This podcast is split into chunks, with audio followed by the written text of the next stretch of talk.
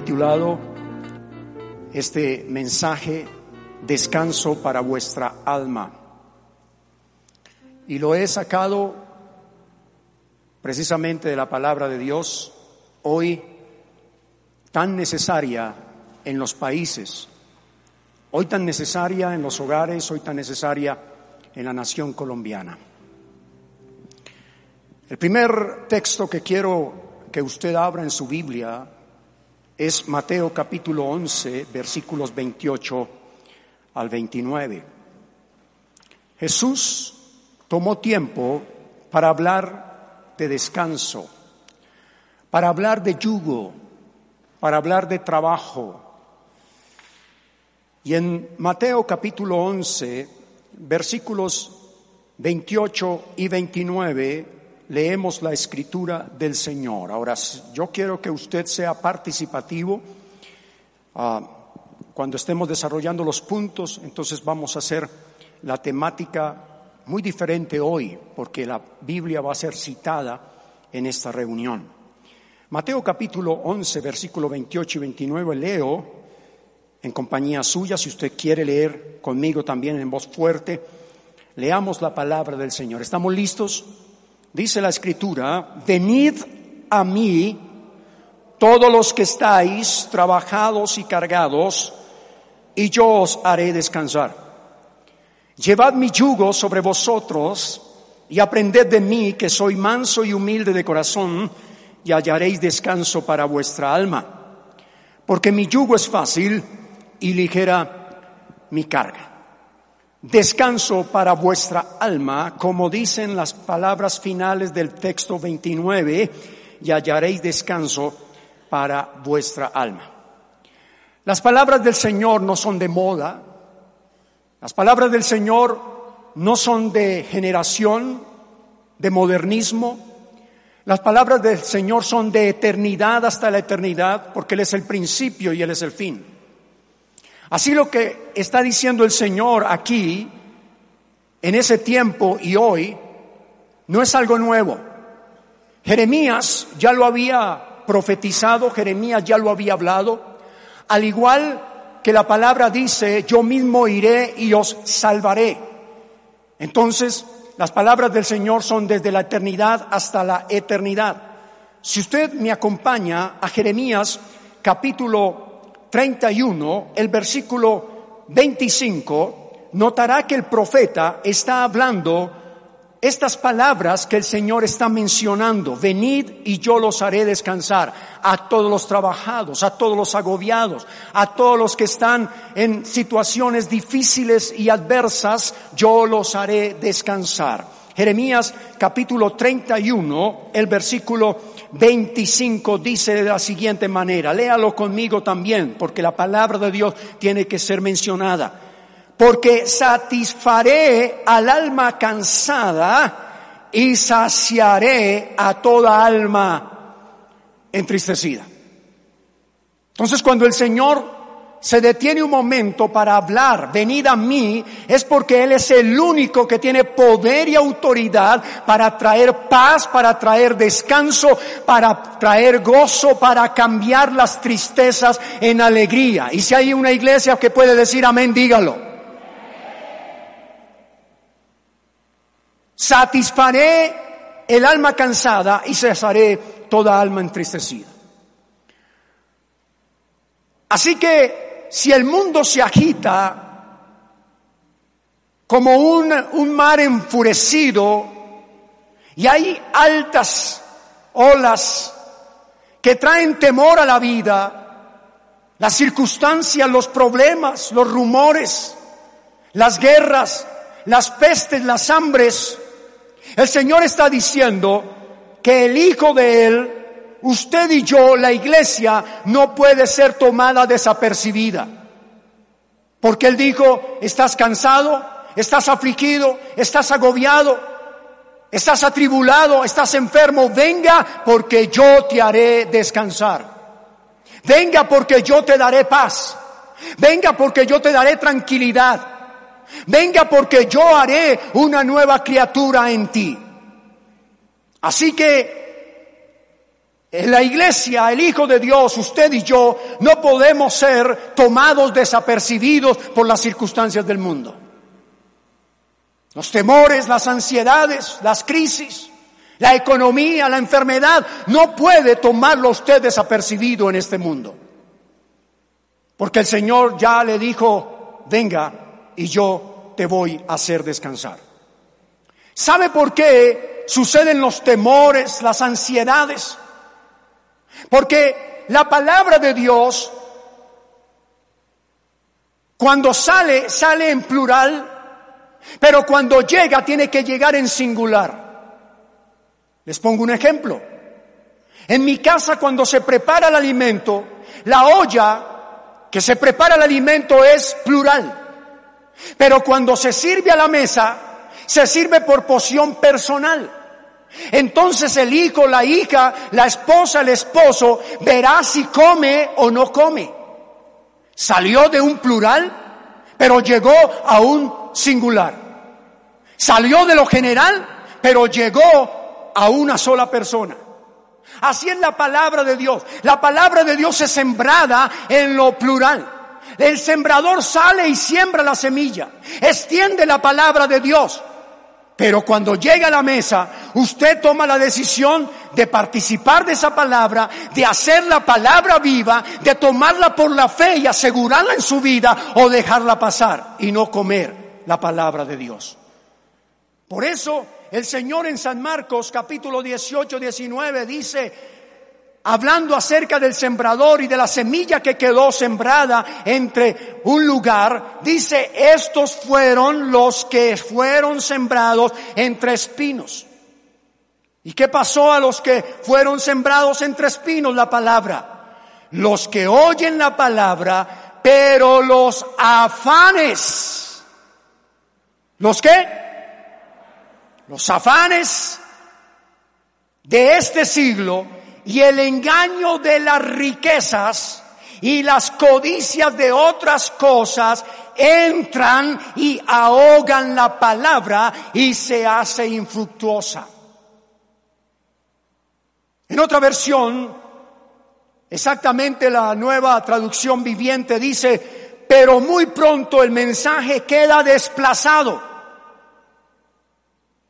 en la tempestad cuidará mis pasos, la la la la la la la la la la. Pero cuando salgo allá, cuando me enfrento a la realidad, cuando me enfrento al problema, entonces tú cuidarás mis pasos, pasa a un segundo plano. La comida quedó servida. Los espinos crecieron y ahogaron la semilla. Los afanes, las tribulaciones, las enfermedades, los rumores, las situaciones adversas comienzan a ahogar la palabra que usted recibió el, eh, el 6 de marzo y entonces en la semana comienza a verse ahogado, atribulado, afligido. Y puede decir, oh, y ahora ¿quién podrá ayudarme? Y la canción, la palabra quedó en un segundo lugar. A los que les gusta notar el primer punto, es necesario tener fruto de paciencia. La vida cristiana se logra con fruto de paciencia. Gálatas capítulo 5, versículo 22.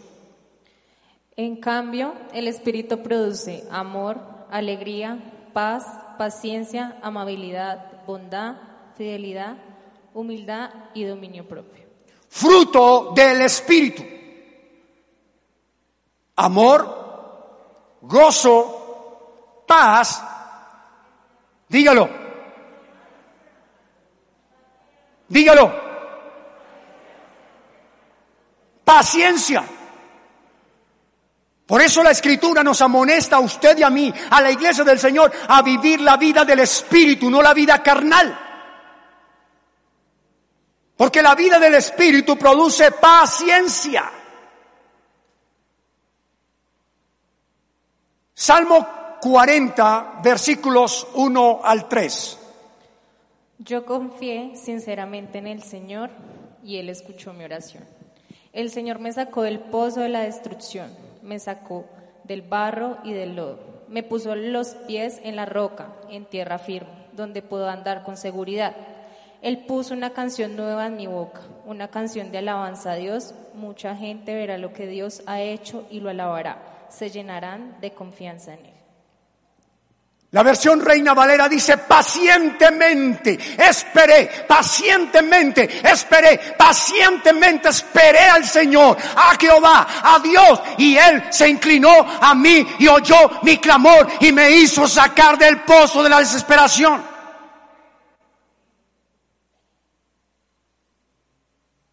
¿Sabe por qué los temores abundan en, la vida de muchos creyentes? Porque falta el clamor, falta la palabra. Y entonces viene el temor, viene la impaciencia. Pero el salmista está diciendo pacientemente, esperé a Jehová. Y ahora el resultado es que pone en mi boca cántico nuevo, la libertad de alabar al Señor, la libertad de glorificar a Dios, porque no veo las preocupaciones como las que me ahogan, veo la alabanza de Dios como la que me libera, la que rompe cadenas. Levanto mis manos, hago oración abro mi boca y bendigo al Señor, porque Él pone cántico nuevo en mi boca.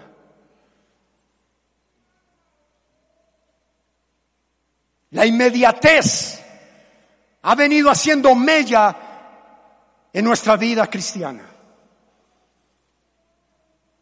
Todo hoy quiere ser rápido. En los hogares, en nuestros equipos, de trabajo todo quiere ser rápido. Queremos descargas y cargas rápidas. Por eso, cuando nos ofrecen más y más internet, más y más megas, entonces adquirimos la de mayor velocidad. Y ya vamos en la quinta G, porque pasamos por la 2G. Y si usted tiene todavía el aparato en 2G,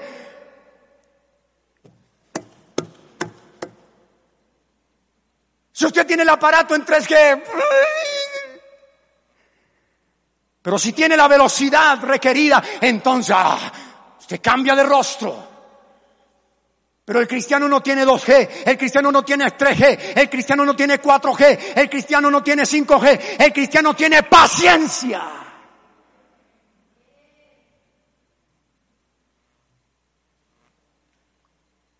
Y en medio de las circunstancias difíciles se levanta en el poder del Espíritu. Por eso Santiago capítulo 1 versículo 2 al 4. Hermanos míos, alégrense cuando tengan que enfrentar diversas dificultades. Ustedes ya saben que así se pone a prueba su fe y eso los hará más pacientes. Ahora bien, la paciencia debe alcanzar la meta de hacerlos completamente maduros y mantenerlos sin defecto. El apóstol, el que caminó con Jesús, el que vio los milagros ahora está escribiendo una carta y le está diciendo a la iglesia, gócesen y en cuando están en pruebas. Sabiendo que esa prueba lo va a llevar a una identidad de tener la seguridad y la plena confianza en que Dios traerá respuesta. Y escucho ese amén de una iglesia que alaba a Dios.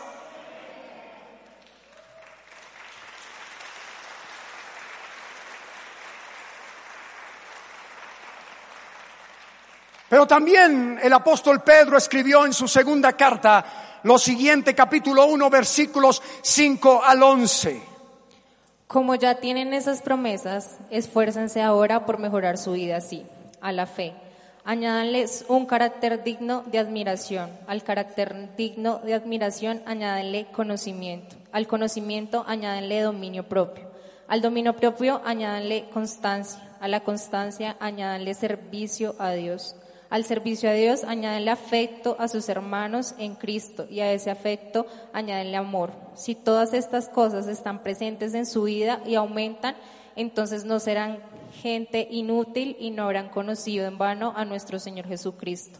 Si a alguien le, le faltan estas cosas, entonces está tan corto de vista que está ciego y ha olvidado que sus pecados fueron perdonados. Así que hermanos, Dios los llamó y los eligió. Esfuércese por demostrarlo en su vida y así nunca caerán, sino que recibirán una grandiosa bienvenida al reino eterno de nuestro Señor y Salvador Jesucristo. Pedro está diciendo de ciertas añadiduras que usted tiene que traer a la vida cristiana diariamente. Y usted tiene que saberlas y tenerlas, practicarlas, vivirlas a diario. Joven, señorita, anciano, anciana, abuela, niño, adolescente. Si usted camina con el Señor, Pedro está diciendo, añade a vuestra fe virtud, a la virtud conocimiento, al conocimiento dominio propio. Muchos jóvenes, muchos en la vida cristiana se quedan porque no tienen dominio propio. No saben tener el temple de lo que es un cristiano vivo, activo en el espíritu. Y entonces viene la tentación y ceden a la tentación. Pero encontramos en la Biblia a un José que siendo presionado por la tentación, siendo perseguido por lo sexual, él prefiere huir, aunque cayó en la cárcel porque tuvo dominio propio. Pero el dominio propio, dice la Biblia, añádale paciencia.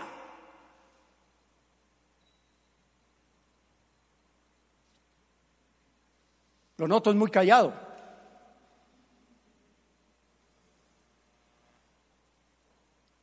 Debería estar poniéndose en pie y asaltando en un solo pie diciendo gloria a Dios.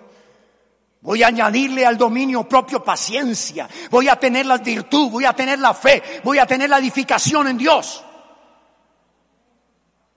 No la palabrería del mundo, no la filosofía del mundo. No con lo que el mundo dicta, sino lo que la palabra de Dios nos dice y nos amonesta.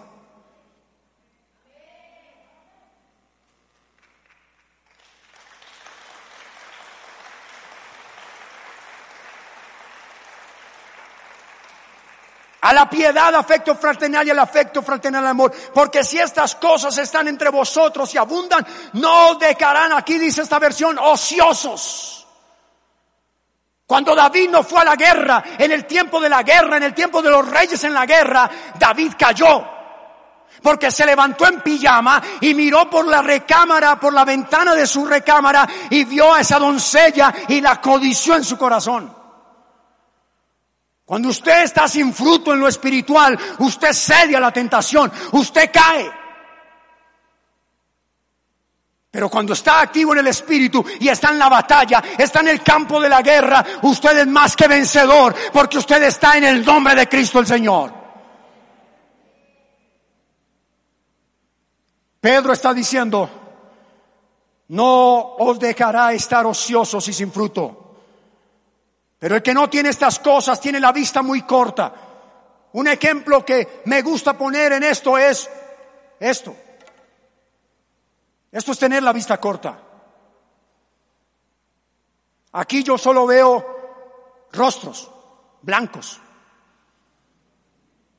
No distingo rostros. No veo ojos, no veo nariz, no veo boca. Así que usted me puede estar sacando la lengua y no veo que me saque la lengua. Y esto es torpeza. Según el apóstol Pedro, esto es torpeza tiene la vista corta.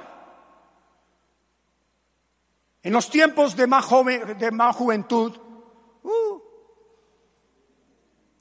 mis hijas pequeñas me decían, uy, mi papá sí que mira feo. ¿Y sabe por qué me decían, mi papá mira feo? Porque yo me tenía que esforzar para ver.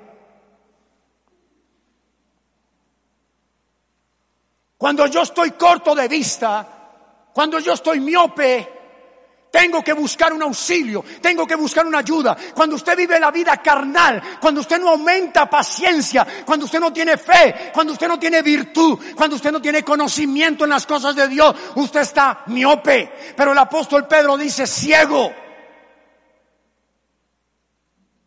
Y el ciego tiene que buscar a alguien que lo guíe. Pero cuando yo voy a la vida espiritual, Hola, mi hermano Leo, hola. Ahora lo veo, Pachequito, Dios le bendiga. Allá mi hermano músico, mi pastor, atrás lo veo. Su esposita linda la veo, aleluya, con todo el respeto, pastor. Porque estoy andando en el Espíritu, porque tengo fe, porque tengo virtud, porque tengo conocimiento, porque tengo dominio propio, porque tengo paciencia, entonces soy efectivo en la vida cristiana.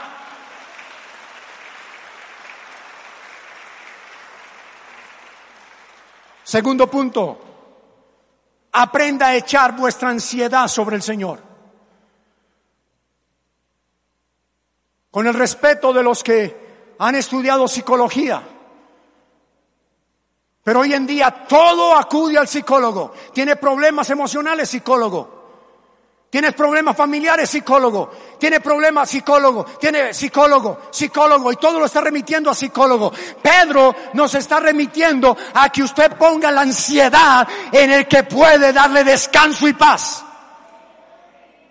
Ponga vuestra ansiedad en el Señor Jesucristo. Ponga la tristeza en el Señor Jesucristo. Ponga la enfermedad en el Señor Jesucristo.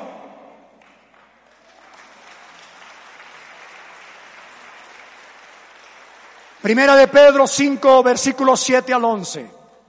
Confíen a Dios todas sus preocupaciones porque Él cuida de ustedes. Tengan dominio propio y manténganse alerta. Su enemigo el diablo anda por ahí como un león rugiente buscando a quien devorar. Resistan al diablo y mantengan firme, firmemente la fe. Sepan que sus hermanos en todo el mundo sufren igual que ustedes, pero Dios quien los llamó para compartir su gloria eterna en Cristo. Les mostrará todo su generoso amor. Sufrirán por un tiempo, pero después Dios los sanará, los fortalecerá, los apoyará y evitará que caigan. Él tiene todo el poder para siempre. Así sea.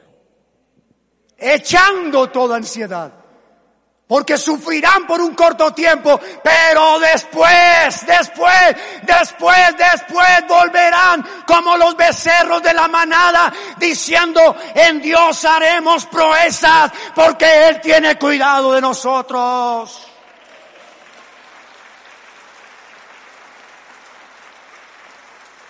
Venid a mí, yo te haré descansar. Venid a mí, yo te daré descansar. Traiga vuestra ansiedad, traiga vuestra tristeza. Venga y búsqueme, porque el que busca encuentra. El que me llama, yo le respondo. Sufrirán un poco de tiempo, pero después serán consolados, confortados. Último punto, reposo y descanso. Salmo 23. El Señor es mi pastor, nada me faltará. Me lleva a descansar a prados verdes y me conduce a manantiales de agua fresca. Él me da nueva vida, me lleva por buenos caminos para mostrarme lo bondadoso que es. Aunque pase por caminos oscuros y tenebrosos, no tendré miedo, porque tú estás a mi lado. Tu vara y tu bastón me reconfortarán. Me preparaste en, banquete delante de mis enemigos, ungiste mi cabeza con aceite, has llenado mi copa hasta rebosar. Tu bondad y tu fiel amor estarán conmigo toda la vida. Entraré a la casa del Señor y allí me quedaré siempre. Lo estás diciendo un rey que va y se enfrenta a un gigante, pero no en su nombre, no en su capacidad, no en su poder, no en el armamento filosófico, en el armamento del mundo, en la corriente del mundo. Él va y se enfrenta diciendo yo, yo vengo a ti en el nombre de Jehová de los ejércitos. Y este rey está diciendo, el Señor es mi pastor y nada, nada, nada me faltará. Me llevará, me hará descansar, confortará mi alma, me llenará, me pastoreará.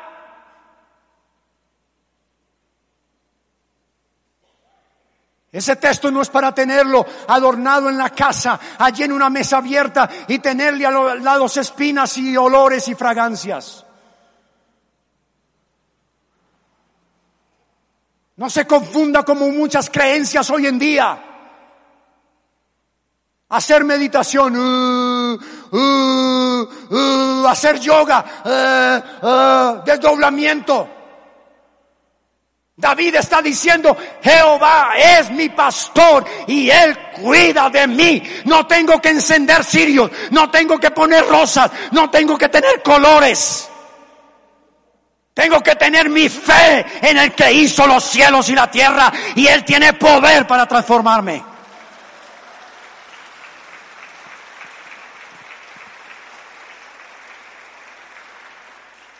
Quita la herradura detrás de la puerta.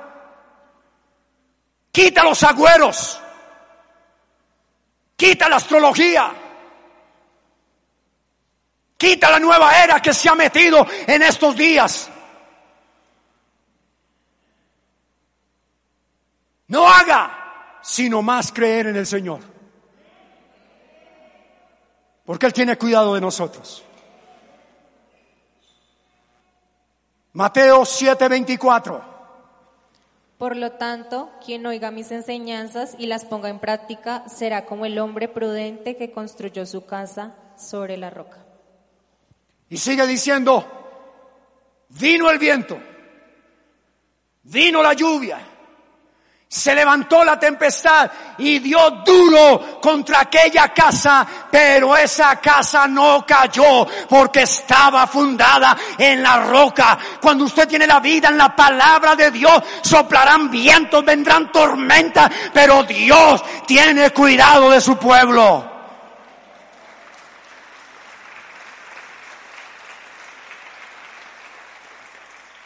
Su hoja estará verde.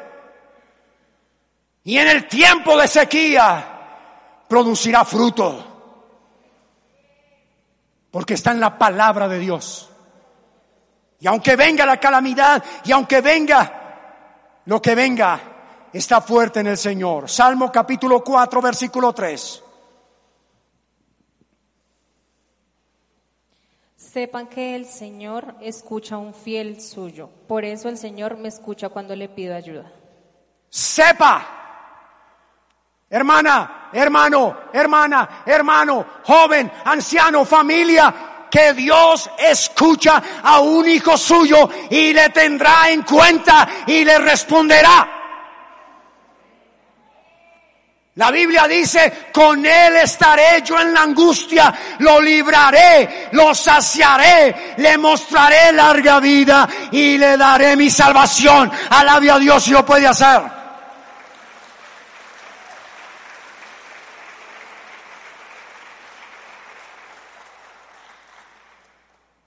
Isaías capítulo 12.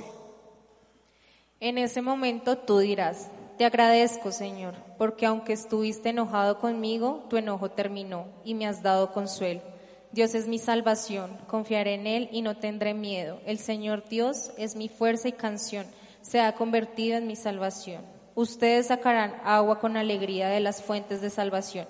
Ese día ustedes dirán, den gracias al Señor, alaben su nombre, anuncien entre los pueblos sus hechos, den a conocer que Él es grandioso, canten alabanzas al Señor por sus grandes obras, que todo el mundo lo sepa, grita y canta de alegría, habitante de Sión, porque es grande el Santo de Israel que está contigo. Grita, salte, alabe a Dios, porque es grande. Cambiará nuestra tristeza en gozo nos dará alegría.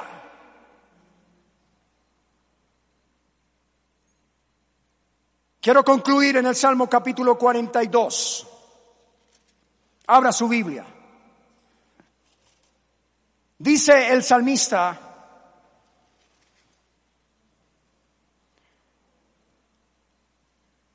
En el Salmo 42, como el siervo brama por las corrientes de las aguas, así clama por ti, oh Dios, el alma mía, clama, gime, mi alma tiene sed de Dios, del Dios vivo. ¿Cuándo vendré y me presentaré delante de ti? Delante de Dios fueron mis lágrimas, mi pan de día y de noche, mientras me dicen todos los días, ¿dónde está tu Dios? Me acuerdo de estas cosas y derramo mi alma dentro de mí, de cómo yo fui con la multitud y la conduque hasta la casa de Dios, entre voces de alegría y de alabanza del pueblo en fiesta. ¿Por qué te abates? Dígalo conmigo. ¿Por qué te abates, oh alma mía? y te turbas dentro de mí. A ver, levante la voz, iglesia, y diga, espera en Dios porque aún he de alabarle, salvación mía y Dios mío. Espera en Dios, tenga paciencia. No deje que los espinos ahoguen la palabra de Dios. No deje que los afanes, las preocupaciones, los dolores, las enfermedades ahoguen la palabra de Dios. Aunque se burlen de ti, Él pondrá cántico nuevo en mi boca. Luther Bridger, un predicador joven, aprovechando que fue invitado a una de las ciudades donde estaban los abuelos de sus hijos, padres de su esposa,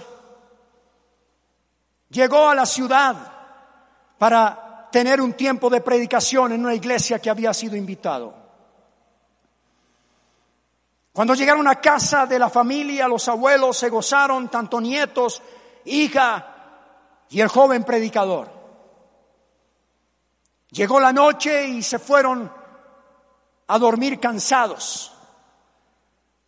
Pero muy avanzada la noche, entonces cuenta la historia que un vecino se despertó y vio la casa envuelta en llamas.